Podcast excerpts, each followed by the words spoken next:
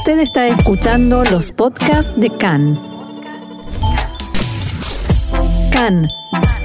Radio Nacional de Israel. Se espera que el asesor letrado del gobierno, Abihai Mandelblit, dictamine esta semana que Netanyahu está autorizado a mantener el cargo a pesar de la imputación por corrupción. El Likud aprueba la celebración de primarias si finalmente se disuelve la Knesset y se convoca una más que probable ya tercera repetición electoral en Israel. Y en el Día Internacional contra la Violencia Machista, mujeres eh, de Israel pararon durante 13 minutos en recuerdo a las 13 asesinadas por sus parejas o familiares durante este año 2019. Y pasamos ya sin más demora al desarrollo de esta información que anticipábamos y empezando primeramente por el panorama político barra judicial tan intenso desde la pasada semana, desde el pasado jueves, y es que se espera que el asesor letrado del gobierno, Abihai Mandelblit, dictamine esta semana que el primer ministro Netanyahu está autorizado a continuar en el cargo a pesar de la decisión de presentar cargos en la justicia contra él. Recordemos los cargos, tres carpetas separadas donde se acusa al líder del Likud de corrupción, fraude y abuso de confianza. Se estima que Mandelblit tome esta decisión luego de que la Corte Suprema de Justicia rechazara la apelación de la organización Movimiento para la Calidad de Gobierno, en la que se reclamaba evitar que Netanyahu pueda seguir bajo ninguna circunstancia. La justificación que dio la Corte Suprema para rechazar dicha apelación es que los procesos judiciales no han culminado y por tanto Netanyahu continúa en condición de inocente hasta que se demuestre lo contrario. Sobre la pregunta de si se podría otorgar al primer ministro el mandato para formar gobierno, se espera que Mandelblit declare que no va a dictaminar sobre una pregunta hipotética, pero en caso de ser relevante se pronunciará al respecto. Y ahora entramos ya al lío formado en el Likud, el partido gubernamental, después de hacerse oficial la causa contra el primer ministro y es que se ha dado a conocer que el, Likud llevará a cabo primarias internas seis semanas después de que se disuelva la Knesset en caso de que no se forme gobierno y haya nuevas elecciones. Recordemos que tras el fracaso de Gantz de formar coalición del pasado miércoles, entró en vigor el periodo extra de 21 días en que cualquier miembro del Parlamento puede intentar recabar los 61 apoyos necesarios para convertirse en primer ministro y actualizamos que esa es una opción con muy pocas probabilidades de que ocurra y es que fuentes cercanas al primer ministro Netanyahu indicaron que este ha sido el acuerdo al que llegaron el actual líder del Likud y el presidente del Comité Central del partido, Jaim Katz. El parlamentario Gideon Sar, quien se postulará para destronar a Netanyahu después de más de una década al frente del partido, declaró en respuesta que felicita a Netanyahu por aceptar las primarias internas, pero insistió en su llamado a hacerlo antes de que termine el periodo extra de 21 días. Sar criticó también los mensajes escritos en la cuenta oficial de Twitter del Likud y dijo que se trata de un acto inaceptable que demuestra que en el partido se han perdido los estribos abro comillas, los recursos del Likud no deben ser utilizados para influir en la elección de representantes dentro del mismo partido, afirmó.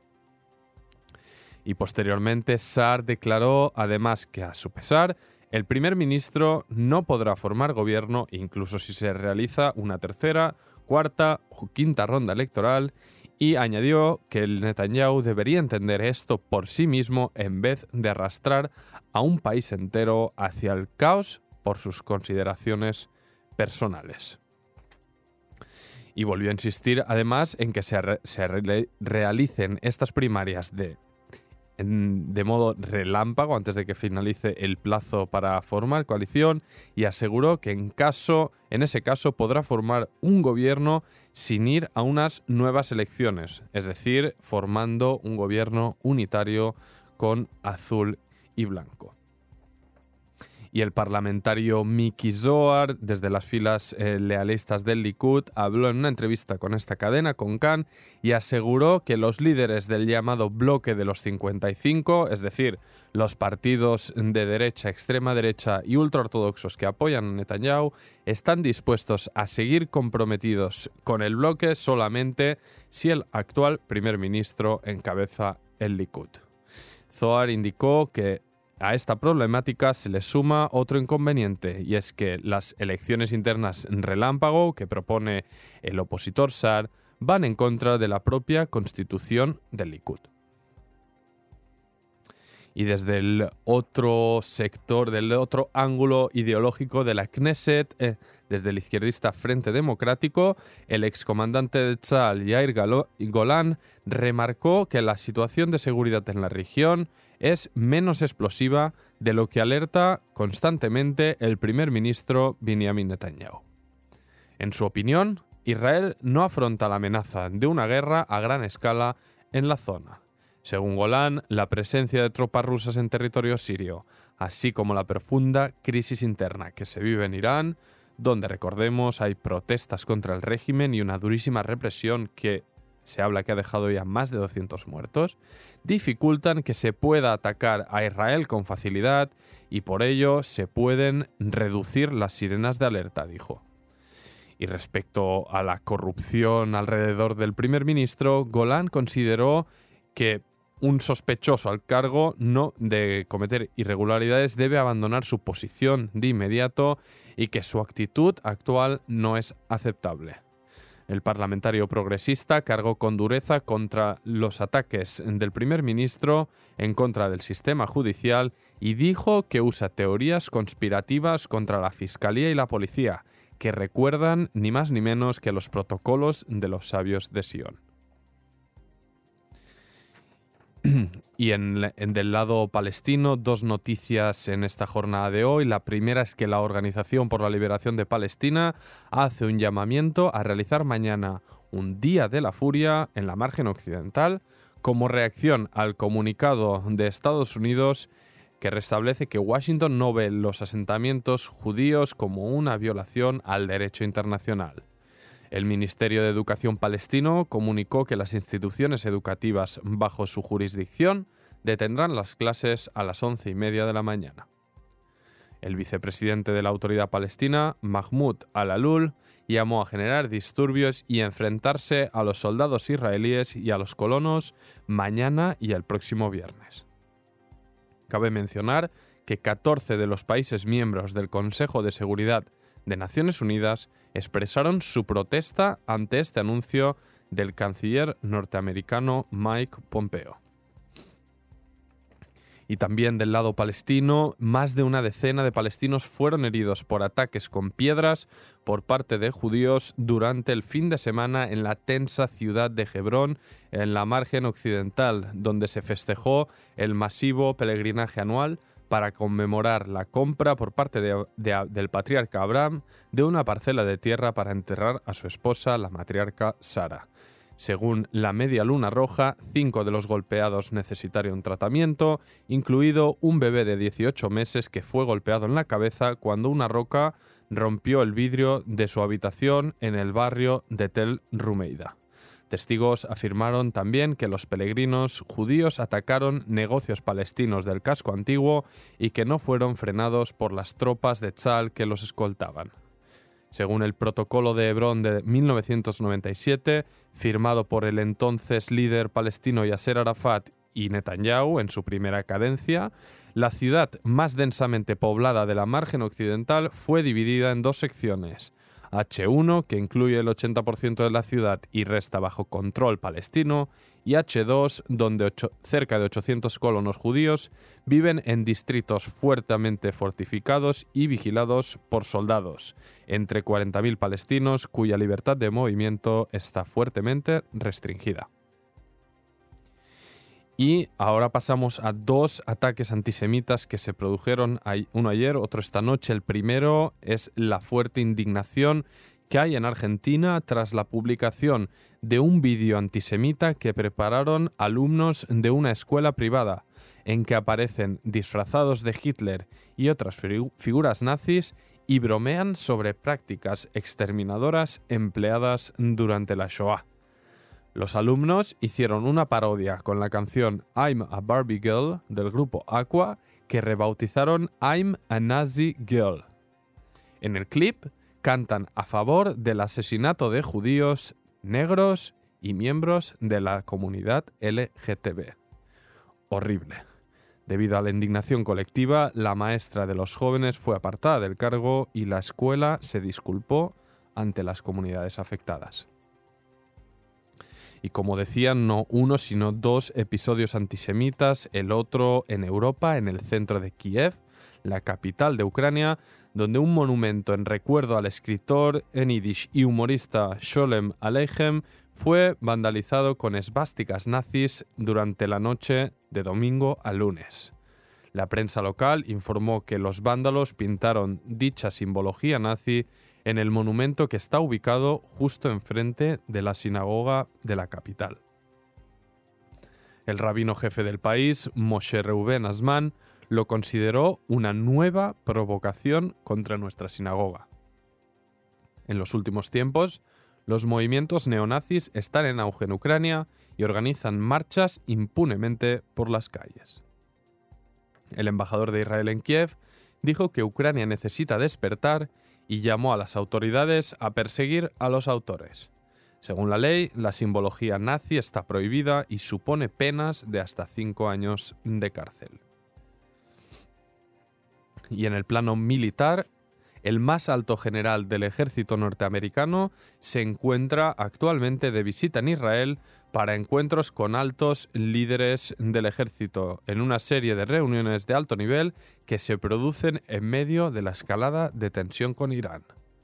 El general Mark Miley mantuvo una reunión con su contraparte, el comandante en jefe de Tzal, Aviv Kohavi.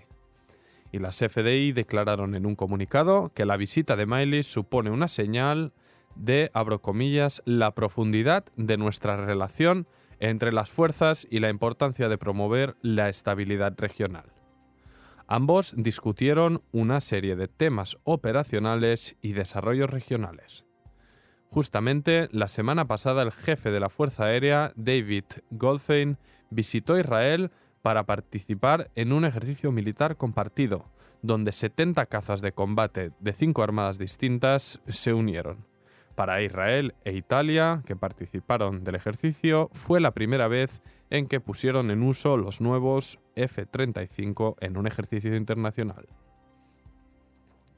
Y en Egipto, la policía ha liberado a tres editores de noticias detenidos el pasado domingo en una redada contra el portal independiente Mada Maser. Desde las redes del diario publicaron que nueve agentes de Paisano asaltaron su redacción en el Cairo e interrogaron durante varias horas a los periodistas, exigiendo que desbloquearan sus smartphones y ordenadores y que se los entregaran. Tres periodistas, incluyendo a la editora Lina Hatala, fueron arrestados y liberados posteriormente. El evento ocurrió un día después de que otro editor fuera arrestado en su domicilio. Mademasser publica investigaciones sobre casos de corrupción y asuntos de seguridad tanto en árabe como en inglés y con cada vez más dificultad porque como denuncian muchos eh, trabajadores de la información cada vez está más diezmada la libertad de expresión en el país vecino en Egipto y en el norte, en la capital del Líbano, en Beirut, simpatizantes de la organización terrorista chiita Hezbollah atacaron a los manifestantes que llevan semanas saliendo a las calles en contra del gobierno. Jóvenes armados con palos de hierro golpearon a los manifestantes que se encontraban en ese momento cortando una calle y destrozaron también carpas levantadas en torno a otro de los puntos de concentración. Los enfrentamientos no se detuvieron hasta que aparecieron numerosos efectivos de la policía y el ejército libanés, que lograron interponerse para apartar a los agresores. El líder de Hezbollah, Hassan Nasrallah, culpó a los manifestantes antigubernamentales acusándolos de servir a intereses extranjeros y alertó que las manifestaciones pueden desembocar en una nueva guerra civil. Y la última noticia antes de nuestra primera pausa musical y que traíamos en los titulares y recordamos que en Israel y en todo el mundo se conmemora hoy el Día Internacional contra la Violencia Machista. Activistas por la causa en Israel llamaron a las mujeres a salir a las calles a las 10 de la mañana para hacer 13 minutos de huelga en recordatorio a las 13 mujeres que fueron asesinadas este año por sus parejas o familiares.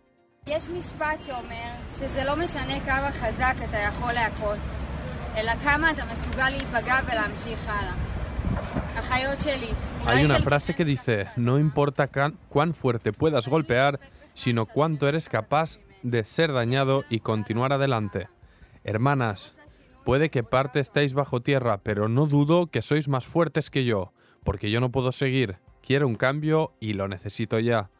Me harté, exclamó esta activista, me harté que no se preocupan por vosotras, que no tenéis dónde huir, que el gobierno no dedica los suficientes recursos y que las promesas no se cumplan. Pero sobre todo, me cansé de que siempre tengáis que ser tan fuertes.